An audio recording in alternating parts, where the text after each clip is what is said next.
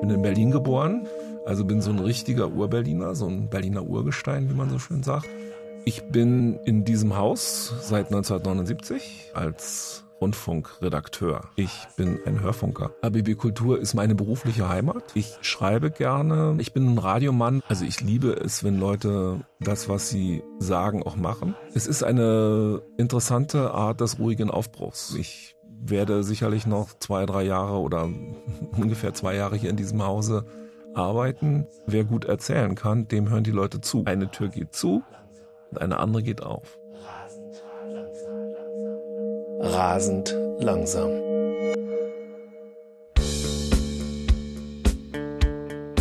Ich bin Jürgen Gressel-Hichert, Journalist und Redakteur bei RBB Kultur. Mein Podcast heißt Rasend langsam und ist eine mal schnelle, mal nachdenkliche Entdeckungsreise durch den Alltag. Und der ist wahrscheinlich noch auf längere Sicht geprägt durch Corona. Und es vergeht kaum eine Woche ohne eine neue Meldung darüber, dass ein Impfstoff für die derzeit herrschende Pandemie bald schon gefunden sein wird und bald auch weltweit einsetzbar sei. Bald bedeutet in diesem Fall in ein paar Wochen, sicher in ein paar Monaten, ganz sicher Anfang 2021, wahrscheinlich Mitte nächsten Jahres oder auch erst in einem Jahr. Rasend langsam halt. Wenn ich in die Geschichtsbücher zum Thema Infektionskrankheiten schaue, dann ist es bislang fast immer so gewesen, dass nichts so unsicher war wie die schnelle Entdeckung eines Impfstoffes. Um diese Geschichte der Seuchen und ihren Kampf zur Überwindung derselben, darum geht es heute. Es wird immer wieder solche Seuchenausbrüche geben.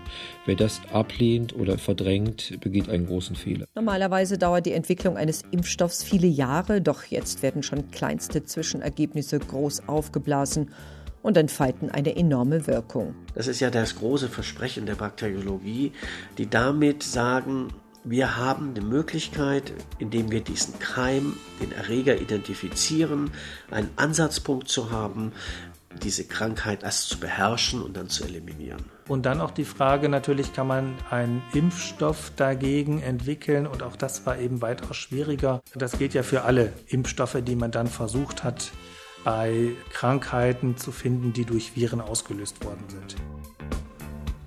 Auch für SARS-CoV-19 gilt, Impfstoffentwicklungen dauern und sind teuer.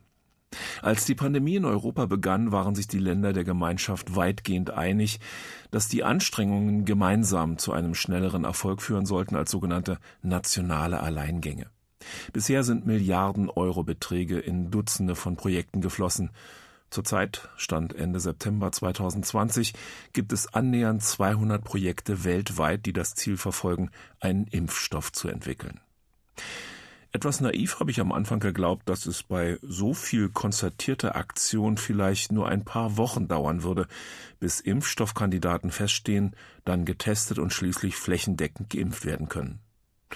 Ich habe das vor allem deshalb geglaubt, weil ja der neue Erreger und seine genetische Information binnen weniger Wochen entschlüsselt waren. Doch weit gefehlt. Ein halbes Jahr nachdem die Weltgesundheitsorganisation die Verbreitung des neuen Coronavirus erstmals als Pandemie einstufte, gibt es nur wenig Hoffnung, dass der Spuk bald zu Ende sein wird.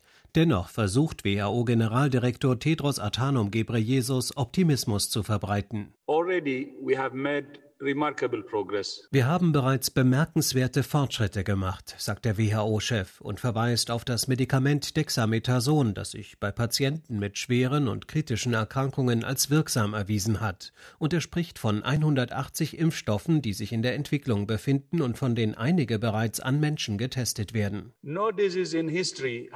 Keine Krankheit hat jemals eine solch rasante Entwicklung in der Forschung hervorgerufen. Da zeigen sich die unglaublichen wissenschaftlichen und technologischen Fortschritte, die die Welt in den letzten Jahren gemacht hat. Nun kommt es darauf an, dass das Bestreben, diese Werkzeuge so schnell wie möglich zu entwickeln, auch in Einklang gebracht wird mit dem Wunsch, dass möglichst viele Menschen Zugang zu ihnen haben.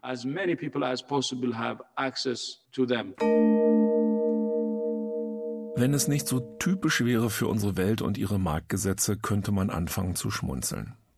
Da werden schon jetzt Verträge mit Firmen geschlossen über die Verteilung der Beute, Verzeihung, des Impfstoffes. Und man weiß noch nicht einmal genau, welcher es denn werden könnte. Ein Risiko, sagen Experten, aber eines, das man eingehen sollte. Und auch die Produktionsstraßen werden schon mal eingerichtet, damit man gleich mit der Produktion loslegen kann. Einige ganz clevere haben sogar schon mit der Impfstoffproduktion angefangen, obwohl das Medikament noch gar nicht zugelassen ist. Money makes the world go round. Jeder will bei diesem Milliarden-Euro-Spiel der Erste sein. Aber Gemach. Zwar befindet sich schon jetzt jeder sechste Impfstoffkandidat in der angeblich alles entscheidenden Phase 3 der Prüfung und wird an Menschen getestet, aber, sorry, laut nationaler Lenkungsgruppe Impfen können auch Ende September 2020, Zitat, noch keine verlässlichen Aussagen darüber getroffen werden, welches dieser Projekte am erfolgversprechendsten ist oder wann es einen sicheren und wirksamen Impfstoff geben wird, der vor Covid-19 schützt. Zitat Ende. Und diese Einschätzung bezieht sich zurzeit auch auf solch hoffnungsfroh klingende Versuche wie den Impfstoff Sputnik 5, Versuche, die in Russland gestartet wurden und mit viel Propaganda suggerieren sollen, wir haben die Lösung. Ehrlicherweise weiß es niemand. Ich blättere in einigen alten Büchern, die sich mit der Geschichte der Seuchen beschäftigen und stoße auf eine erschreckende Zahl. Die spanische Grippe rollte vor 100 Jahren in drei Wellen über diesen Globus und ihr fielen mehr Menschen zum Opfer als während des Ersten Weltkrieges. Insgesamt steckte sich jeder dritte damals Lebende mit dem gefährlichen Influenza-A-Virus an. Die spanische Grippe. Sie heißt so, weil sie erstmals in Spaniens freier Presse erwähnt wird. Entstanden ist sie höchstwahrscheinlich in den USA. Wahrscheinlich kam sie aus einem Militärlager in Kansas, auch wenn eine sehr ähnliche Epidemie aus China gemeldet wurde. Mit den massiven Truppentransporten 1918 gelangte diese Form der Influenza höchstwahrscheinlich nach Europa, erzählt Axel Hüntelmann, der sich an der Berliner Freien Universität sehr intensiv mit solchen Geschichten auseinandergesetzt hat. Die Frage der Verbreitung beispielsweise ist natürlich auch dadurch bedingt, und auch also der Wucht, die sie dann entfalten konnte, dass wir uns also in einer völlig sich auflösenden Gesellschaft gefunden haben mit Soldaten, die also von den Kriegsschauplätzen in alle Herren Länder wieder zurückfahren, mit vollkommen aufgelösten Staatswesen, die also keinerlei Quarantänemaßnahmen, Isolierungsmaßnahmen, aber auch keinerlei Kapazitäten der Krankenbehandlung haben mit infizierten Körpern, die also völlig ausgezehrt sind von vier Jahren Krieg, Mangelernährung und Mangelgesellschaft. Also wir haben also hier ein Virus, das sozusagen auf eine optimale Bedingung trifft. Mehr als 25 Millionen Opfer. Andere zählen über 50 Millionen Tote. Das war die Bilanz der spanischen Grippe, die 1918 und 1919 die Welt heimsuchte und der auch zahlreiche Prominente erlagen, wie der Maler Egon Schiele und seine Frau, der Soziologe Max Weber, der türkische Sultan Mehmed V. und der damals noch weniger prominente Frederick Trump, Großvater des amtierenden US-Präsidenten. Im damaligen Deutschen Reich kostete die Grippe etwa eine halbe Million Menschen das Leben. Gegen die Seuche, die vor allem die Lungen angriff und die Menschen zum Teil qualvoll ersticken ließ, gab es kaum Hilfsmittel. Hygienevorschriften wie Abstand und Masken waren zwar auch damals als vorbeugende Maßnahmen bekannt, doch in Militärstationen, in Gefangenenlagern, aber auch in den Mietskasernen der Ballungsräume hatte das Virus leichtes Spiel. Und auch das konnte man beobachten. Wenn Politiker schnell reagierten und Kranke isolierten oder öffentliche Einrichtungen schlossen, wurde das Virus weniger gefährlich als bei weitgehender Ignoranz, die es auch damals schon gab. Und dann Fast so wie sie gekommen war, ist die spanische Grippe auch wieder verschwunden. Das ist jetzt mehr als 100 Jahre her. Und eigentlich hätte ich erwartet, dass man schon seit langem alles über die spanische Grippe weiß. Aber auch da weit gefehlt. Erst 1933 wurde der Auslöser der Krankheit als ein Virus identifiziert. Man hat sich natürlich mit dem Influenza-Virus dann weiter beschäftigt, aber eigentlich hat es dann keine herausragend große Rolle erstmal gespielt, sondern das kam in gewisser Weise erst dann wieder, ich glaube in den 70er Jahren sogar erst wieder, dass man sich dann ganz eingehend mit dem Influenza-Virus äh, nochmal wieder beschäftigt hat. Seine vollständige Erbinformation konnte übrigens erst im Jahre 2005 entschlüsselt werden. Durch Zufall wurde noch erhaltenes Zellgewebe entdeckt. An einem sehr abgelegenen Ort konserviert im Permafrostboden Alaskas. In einem Dorf auf der Halbinsel Seward waren damals fast alle Bewohner an der spanischen Grippe erkrankt, die meisten starben. Diese lokale Tragödie war fast vergessen worden. Die Entdeckung der Erbinformation glich einer Sensation, weil man so die bis dato wohl größte Epidemie der Neuzeit genetisch entschlüsseln konnte. Einen universellen Influenza-Impfstoff gibt es auch 100 Jahre danach nicht. Jedes Jahr wird lediglich gegen die drei oder vier saisonal wahrscheinlich am häufigsten zu erwartenden Grippevirentypen geimpft. Was regionale Grippeepidemien nicht ausschließt, an denen wie 2017-18 einige tausend Menschen allein in Deutschland sterben können. Aber solche Zahlen werden, wie auch die Ereignisse rund um die spanische Grippe, merkwürdigerweise immer wieder verdrängt. Was wiederum dazu führt, dass sich bis letztes Jahr gegen die Grippe nur jeder Zehnte impfen lässt. Die gerade beginnende Impfsaison wollen zwar mehr Leute als bisher nutzen, wie eine kleine Umfrage im Bekanntenkreis einer Kollegin ergab. Andere lehnen sie nach wie vor ab. Ich lasse mich in diesem Herbst auf jeden Fall impfen. Mögliche Nebenwirkungen und Risiken sind für mich vor allem in der jetzigen Situation zweitrangig. Also ich halte eine Grippeimpfung unbedingt für sinnvoll. Für mich selber, die ich zur alten Seniorengeneration gehöre, ist es sowieso eine Notwendigkeit. Bei Kindern ist es einfach ein absolut unabdingbarer Schutz. Und äh, ja, auch in der mittleren Generation sollte man sich natürlich schützen. Grippeimpfungen machen für mich persönlich keinen Sinn da der Grippevirus ja auch immer am Mutieren ist und deswegen ich es dann nicht sehr sinnvoll finde, eine Impfung zu machen mit all den Risiken, die, die damit einhergehen, um dann eventuell eine mutierte Form davon einzufangen. Wir lassen unsere vier Kinder und uns selbst seit vielen Jahren jedes Jahr gegen Grippe impfen und sind sehr zufrieden mit der Verträglichkeit. Es verhindert auch, dass bei regulären Erkältungen die Krankheit zu hohem Fieber führt.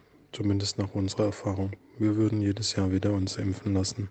Mein Mann und ich lassen uns demnächst Grippe impfen. Hm, also in meinem doch schon längeren Leben habe ich das, glaube ich, erst einmal gemacht. Wir sind Grippe geimpft, weil wir es uns zum einen nicht leisten können, zwei bis drei Wochen krank zu sein, weil ich schon einmal eine echte Grippe hatte und weiß, wie schlimm es ist und weil der fünfjährige Sohn einer sehr guten Freundin beinahe dran gestorben wäre. Ich habe mich mit Wolfgang Eckert zum Ferngespräch verabredet. Er ist Medizinhistoriker. Also kollektives Gedächtnis an Seuchen ist nicht besonders ausgeprägt. Das bedeutet auch, dass die Menschen sich sehr schwer tun, Lehren aus solchen Seuchen zu ziehen und Erfahrungen zu sammeln und zu vereinen. Vielleicht ändert sich das jetzt nach, unter dem Eindruck der Corona-Epidemie. Da kann man gespannt sein. Wolfgang Eckert hat 25 Jahre lang in Heidelberg das Institut für Geschichte der Medizin geleitet. Wenn man überhaupt eine Lehre aus der gegenwärtigen Corona-Epidemie, Corona-Krise, Corona-Seuche ziehen kann, dann ist es die, dass wir uns daran erinnern sollten, was wir vorher nicht getan haben, dass wir als menschliche Lebewesen auf dieser Erde äußerst vulnerabel sind.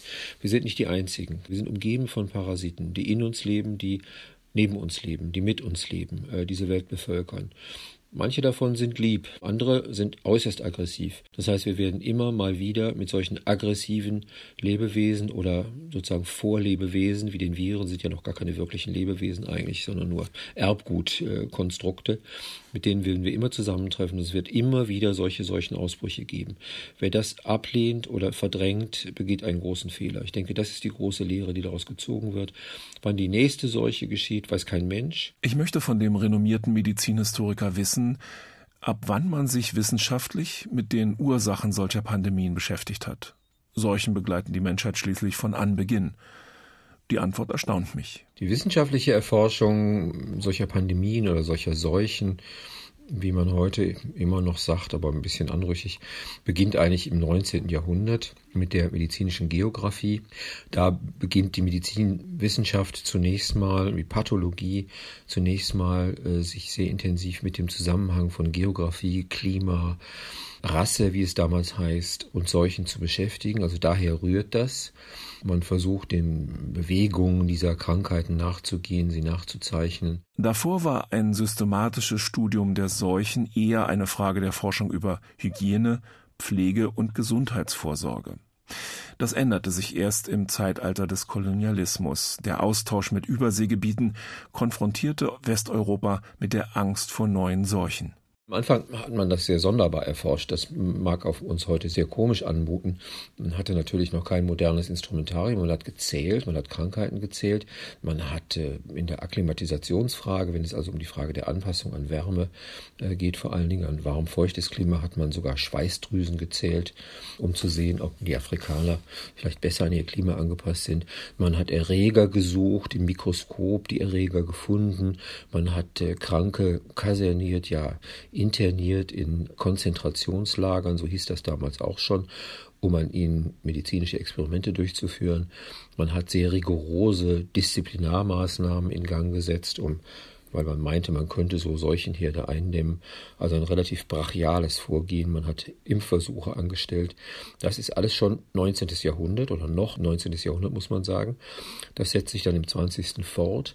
Eigentlich bis in die brutalen Menschenversuche in der Bakteriologie und Hygiene in den deutschen Konzentrationslagern und in den japanischen Kriegsgefangenenlagern auf dem chinesischen Festland. Also ein sehr fürchterliches Kapitel der Menschheitsgeschichte, aber eines, das methodisch dann äh, mit den Methoden der Virologie und der Bakteriologie und eben der Rassenhygiene und der Rassenlehre, der Rassenideologie äh, die Grundlagen für das liefert, was dann später sich als moderne Epidemiologie moderne Weltseuchenkunde in Anführungszeichen, globale Epidemiologie daraus entwickelt hat.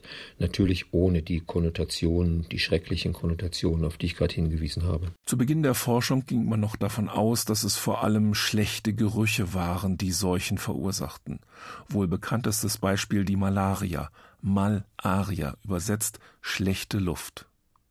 Übrigens auch ein erschreckendes Beispiel dafür, wie lange es dauern kann, bis Impfstoffe entwickelt werden obwohl man die Erreger der Malaria schon 1880 als Parasiten diagnostizierte, dauerte es fast 70 Jahre, bis die ersten Impfstoffe ausprobiert wurden. Aber trotz der langen Vorlaufzeit gibt es bis heute keine Impfung. Einige Impfstoffpilotprojekte sollen demnächst abgeschlossen werden, sagt man, und dann weltweit erfolgreich Malaria bekämpfen. Aber auch das ist nicht sicher. Dabei sterben an dieser Krankheit pro Jahr an die 400.000 Menschen. Tendenz steigend, vor allem weil in den betroffenen Regionen das Gesundheitssystem durch Covid-19-Patienten schon jetzt überlastet ist. Beim weiteren Nachforschen über die Geschichte der Seuchen stoße ich auf einen Namen, der heute in aller Munde ist, Robert Koch. Er hat genau wie sein französischer Kollege Louis Pasteur vor allem nachgewiesen, dass es kleine und kleinste Partikel waren und sind, die Infektionskrankheiten auslösten. Robert Koch war ja bis 1885 Medizinalbeamter am Reichsgesundheitsamt. Also er hat natürlich dem Reichsgesundheitsamt unheimlichen Ruhm beschert dadurch, dass er äh, die Tuberkuloseerreger, den Choleraerreger identifiziert hat. Axel Hüntelmann hat sich als Berliner Medizinhistoriker mit der Person Robert Koch beschäftigt. Der laborierte damals in Berlin vor allem mit einer Volksseuche, an der jeder Siebte in Deutschland litt, Tuberkulose.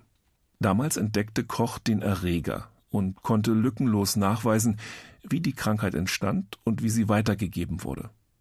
Im Jahre 1905 bekam er für diese Entdeckung den Medizin-Nobelpreis. Anfang der 1880er Jahre war die Bakteriologie mitnichten das, was wir heute als Bakteriologie verstehen, nämlich eine vollkommen anerkannte Wissenschaft, äh, die sich erst durchsetzen musste. Und das große Ziel war natürlich jetzt hier ein Impfstoff oder irgendein Mittel gegen Tuberkulose zu entwickeln. Und das war das Tuberkulin. Es war nun leider ein Schnellschuss, um es mal vorsichtig zu sagen. Es war nicht genug durchdacht, entwickelt, geprüft.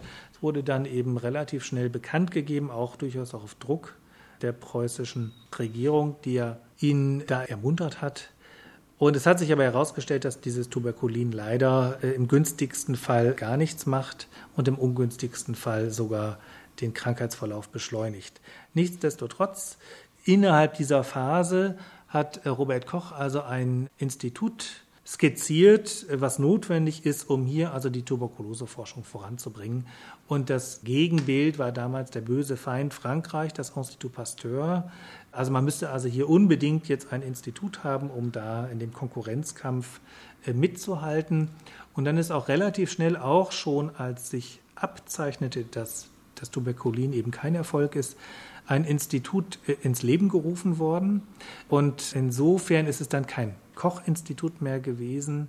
Koch hat natürlich am Anfang versucht, das als sein Institut zu installieren. Er wollte auch durchaus an dem Gewinn mitbeteiligt sein, den man dann aus diesem Tuberkulose-Impfstoff äh, entwickeln könnte. Das hat sich dann umgedreht, dass er am Ende froh sein konnte, dass er also dieses Institut noch dirigieren konnte. In der Tat sollte es auch hier noch Jahrzehnte dauern, bis tatsächlich ein Impfstoff gegen Tuberkulose gefunden wird. Der Kritik an seiner wissenschaftlichen Methode entgeht Koch und begibt sich auf ausgedehnte Reisen nach Indien, Afrika und den vorderen Orient. Er macht zum Teil schon damals fragwürdige und menschenverachtende Experimente an der afrikanischen Bevölkerung und sammelt Erfahrungen, die er später in seiner Heimat anwenden kann. Die wird immer wieder zwischen 1830 und 1892 von einer anderen Epidemie heimgesucht, der Cholera. Und die letzte Epidemie, und das ist natürlich auch nochmal ein Schlüsselerlebnis für die Bakteriologie, war eben 1892 in Hamburg mit natürlich auch Ausstrahlung, aber das, was wir jetzt erleben, hatten wir eben auch in Hamburg im Prinzip 1892 und auch hier die Mortalität und auch dieses Erschrecken darüber, also was so eine Epidemie eigentlich machen kann. Und hier auch das Versagen des Stadtstaates, der Patrizier, die das Problem ebenso wie heute, also erstmal dieses Kleinreden, dann irgendwie diese Negation der Krise und dann auf einmal ist sie irgendwann da und gerät völlig außer Kontrolle.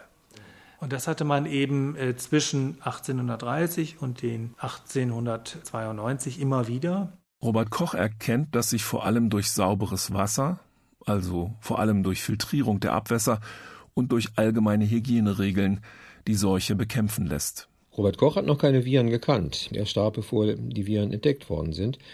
Aber er hat daran geglaubt, dass man die Erde bakterienfrei gestalten kann. Man hat überhaupt in den 80er, 90er Jahren geglaubt, man könne die Erde sozusagen in einer großen Sterilisationsaktion, in einer Therapia Sterilisans Magna, hieß das damals, in einer keimabtötenden Großaktion, virenfrei machen bzw. erregerfrei machen. Also man kannte ja noch keine Viren, also bakterienfrei machen. Eine aus heutiger Sicht aberwitzige Vorstellung des ausgehenden 19. Jahrhunderts, meint der Medizinhistoriker Wolfgang Eckert. Das ist natürlich nicht gelungen. Gott sei Dank ist es nicht gelungen. Es hätte auch gar nicht gelingen können. Man stelle sich heute eine Welt ohne Bakterien vor. Was würde das bedeuten? Das würde bedeuten, wir hätten keine Gärung, wir hätten keinen Wein für manchen Menschen das Wichtigste. Wir hätten keinen Käse, äh, wir hätten keine Buttermilch, vieles andere mehr. Unsere Darmflora würde nicht funktionieren. Das heißt also, wir wären ohne Bakterien, ohne bakterielle Parasiten, wären wir einer kalten, tödlichen Lebenswelt ausgesetzt und würden gar nicht überleben können. Also diese Fiktion war eine utopische, die allerdings dann auch in Utopien, also auch in Gedichtutopien und Romanutopien ihren Niederschlag gefunden hatte. Man glaubte zum Beispiel, ich erinnere mich an ein kleines äh, utopisches Gedicht. Man glaubte, den Flug zum Mond irgendwann bewältigen zu können und dann wollte man auf der erdzugewandten Seite des Mondes einen riesen Dampfsterilisator aufbauen, um die ganze Erde zu sterilisieren von da oben aus. So weit gingen diese Fantasien. Völliger Blödsinn, aber es passt natürlich in die expansionistische Ideenwelt der Bakteriologie und der Welt vor 1914 verrückte Ideen, die aber offenbar nicht aussterben, wenn ich mich an Donald Trump und seinen Vorschlag vom April 2020 erinnere, Menschen vorsorglich mit Desinfektionsmitteln zu impfen oder mit einer Lichttherapie das Coronavirus zu besiegen. Er hat diese Vorschläge zwar später selbst als nicht ernsthaft bezeichnen lassen, aber verantwortungsvoll ist in meinen Augen etwas ganz anderes. Mir hat der Gang durch die Geschichte jedenfalls verdeutlicht, dass ich mir keine schnelle Hoffnung machen sollte, dass bald, sehr bald, schon quasi sofort ein neuer Impfstoff alles wieder so normal macht wie noch vor einem Jahr. Corona bleibt. Die Fallzahlen steigen. Besorgniserregend. Wir alle sind die Welle, hat vor kurzem Chef-Virologe Christian Drosten verkündet. Ich denke, er hat recht.